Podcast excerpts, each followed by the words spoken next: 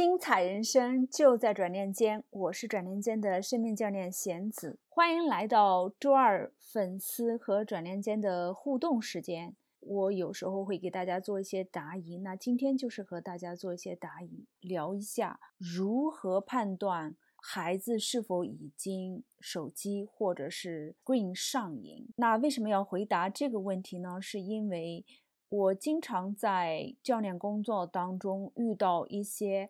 因为青春期的孩子上瘾，父母非常焦虑和崩溃的案例。那有的孩子是上瘾到厌学啊，睡眠不足。甚至一遇到自杀的一个情况，那么在你的孩子还很小的时候就开始防患于未然，是一种非常智慧的做法。那每年在转念间的智慧养育亲子关系营里面，我们都会有一整周的时间来和大家讲这个电子产品啊。那么今天我我要跟大家分享的就是来自于我在课程中的一个答疑啊，我们来看。一下孩子或者大人，尤其是在电子游戏这块，嗯，上瘾的迹象是什么？比方说，这个孩子你给了他一段时间，但是呢，他觉得不满足，他会偷偷摸摸的去使用屏幕，这是一个方面。另外一个就是，你发现他的行为举止有不同于以往，还有一个就是，他只有在玩游戏的时候，好像才表现出特别的鲜快啊，兴奋。快乐情绪好，然后他会不断的想要增加自己的游戏时间。当你让他不要玩的时候，他会 freak out，就会抓狂。然后呢，比较起这个家庭活动时间或者去上学，他更加愿意选择玩电子游戏。这个都是孩子上瘾的一些迹象。那我们上面讲了一下电子屏幕过分使用对于大脑的影响。那么作为家长，我们可以怎么帮助到孩子来？强化他的大脑，让大脑可以更好的发育呢？可以分为几个方面吧。第一个就是我们要有意识的给孩子安排一些 downtime，让他可以甚至连作业都不做的休息时间、发呆时间。第二个方面就是适当的体育运动，然后一天最好有六十分钟的户外时间。第三个方面其实跟第一个还蛮像的，就是 unstructured play。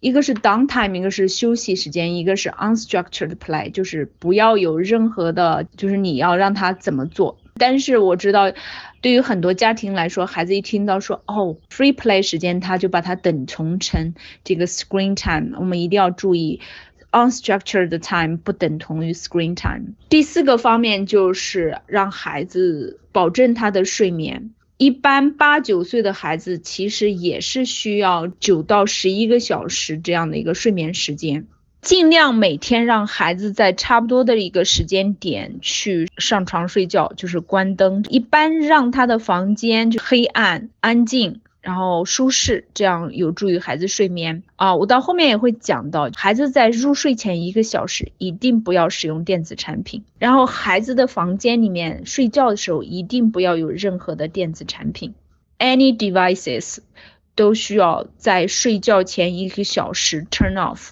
最后就是帮助小孩大脑发育这一块，吃健康的饮食。我们人类的大脑。大概会用掉我们就是身体摄入的卡路里的百分之二十，它需要非常好的这样一些营养，尤其是富含 omega three 的这些食品，比方说鱼类，嗯，还有坚果一类的，还有一些新鲜的蔬果啊，还有 whole grain 啊，全麦的食物啊，还有什么牛油果呀、broccoli 啊、西兰花这些。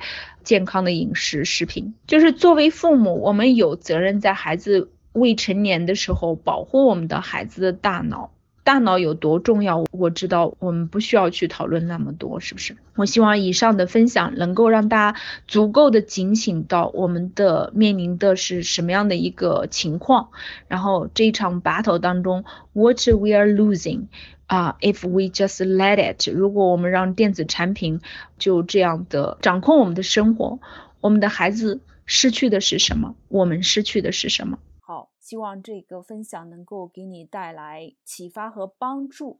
我也非常希望能够收到你的啊收听反馈。